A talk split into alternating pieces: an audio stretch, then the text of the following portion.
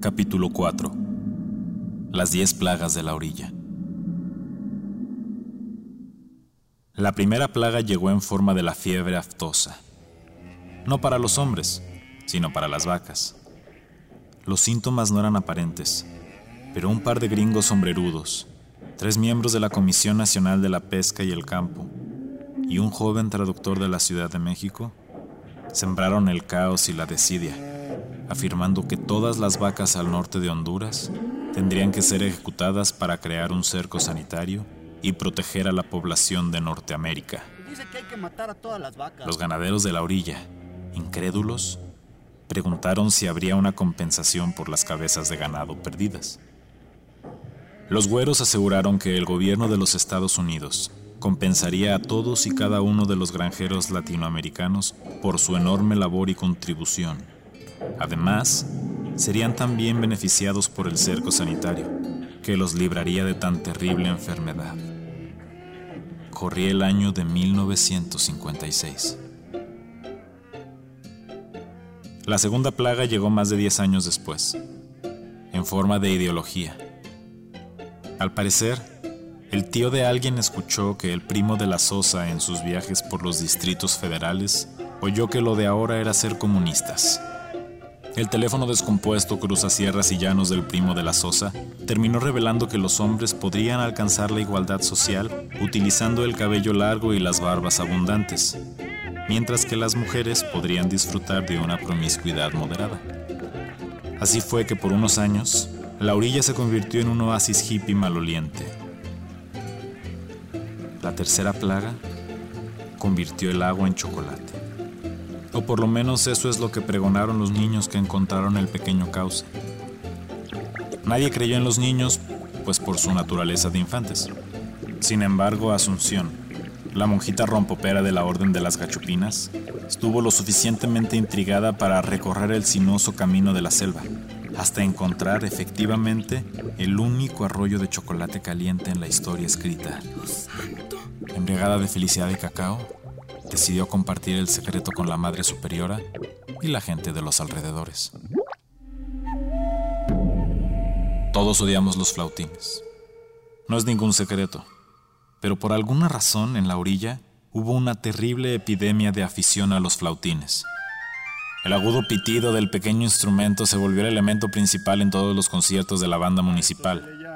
Los niños tomaron clases, y se construyeron fábricas para manufacturar la creciente demanda. El Picho se volvió famoso en la región, como el mejor flautinista del pueblo. Sacó discos con su nombre de covers de las bandas del momento. Incluso se habló de crear un himno municipal compuesto en su totalidad por una sinfonía de flautines. Hubo semanas en las que los jóvenes se juntaban en la plaza a hacer rondallas enteras. Fue horrible. Pero así como llegó se fue. Una mañana, Charito, la de las tortillas, rompió un flautín que pertenecía a un niño que no dejaba de tocar, impidiendo que la señora hiciera la cuenta. Durante los siguientes dos días, todos los flautines fueron desapareciendo hasta que no quedó nada de ellos, ni canción, ni memoria. Las iguanas nunca han faltado en la orilla. Se pueden comer como todo lo demás. Son uno de los ingredientes principales del estofado anfibio famoso platillo típico de la región. Nunca fue necesario formar un criadero de iguanas debido a su tremenda abundancia. Uno no necesitaba más que acercarse al viejo pantano, cerca de la enramada, y colectar dos o tres iguanas gordas para la comida. Sin embargo, sucedió un año que durante el mes de calor, las iguanas se dejaron de aparear y comenzaron a desaparecer. Fueron las mamás de la primaria que lo notaron primero. En la junta del consejo semanal, la señora Catalina pregonó con pesadumbre la falta de los animales. Aunque encontró burlas e incredulidad al inicio, durante las siguientes semanas, quejas similares fueron apareciendo, hasta que un mes después fue evidente que no quedaba ni una iguana viva en los alrededores del pueblo. El suceso fue recibido con tal frustración que se le nombró a su vez la quinta plaga de la desaparición de las iguanas. La plaga de la locura llegó a principios de la década de los 70. con la sensación general de que las puertas de las casas eran un tanto innecesarias.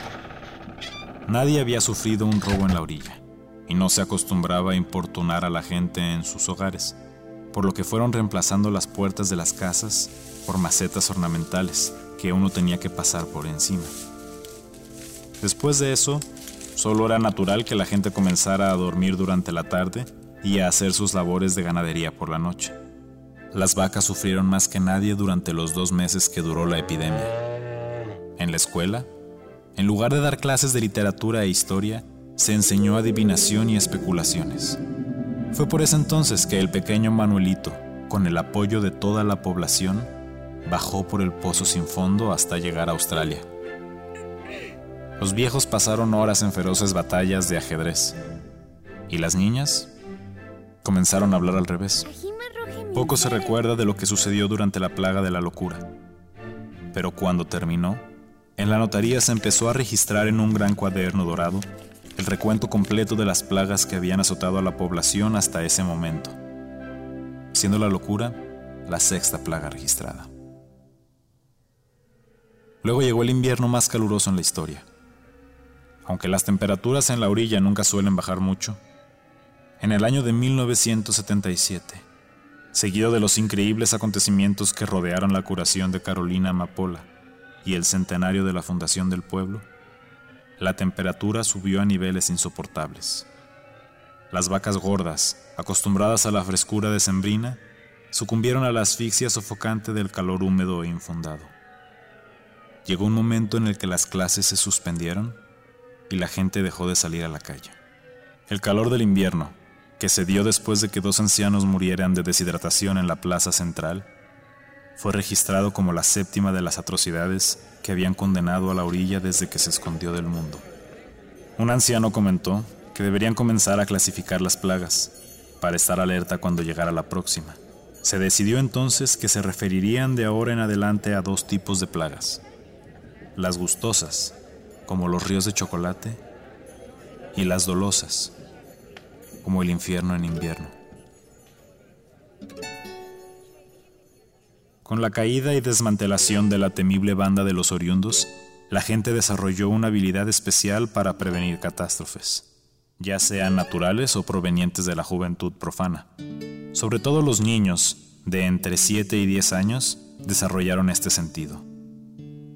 Uno de ellos, apodado el Tlacoyo, promulgó un día el regreso de Manuelito del otro lado del mundo. A pesar de la incertidumbre, cuando Manuelito llegó con sus historias australianas, la gente se dio cuenta que los niños habían empezado a predecir el futuro. Desafortunadamente solo desarrollaron visiones de cosas mundanas, como el número de árboles que se caerían durante las lluvias y cuáles canciones serían el éxito de la semana. Al principio fue una gran conmoción. La gente hacía filas largas para ver a los niños adivinar el número de monedas dentro de un sombrero o adivinar el corrido popular en el que estaban pensando. Los niños disfrutaron de la atención y hubo quien quiso beneficiarse económicamente con ellos. Pero después de un tiempo resultó inútil. Con el pasar de los años, los niños fueron perdiendo sus habilidades y a la gente dejó de interesarle. Durante mucho tiempo, la orilla no vio ninguna otra plaga. Parecía que se habían librado de aquellos terribles días.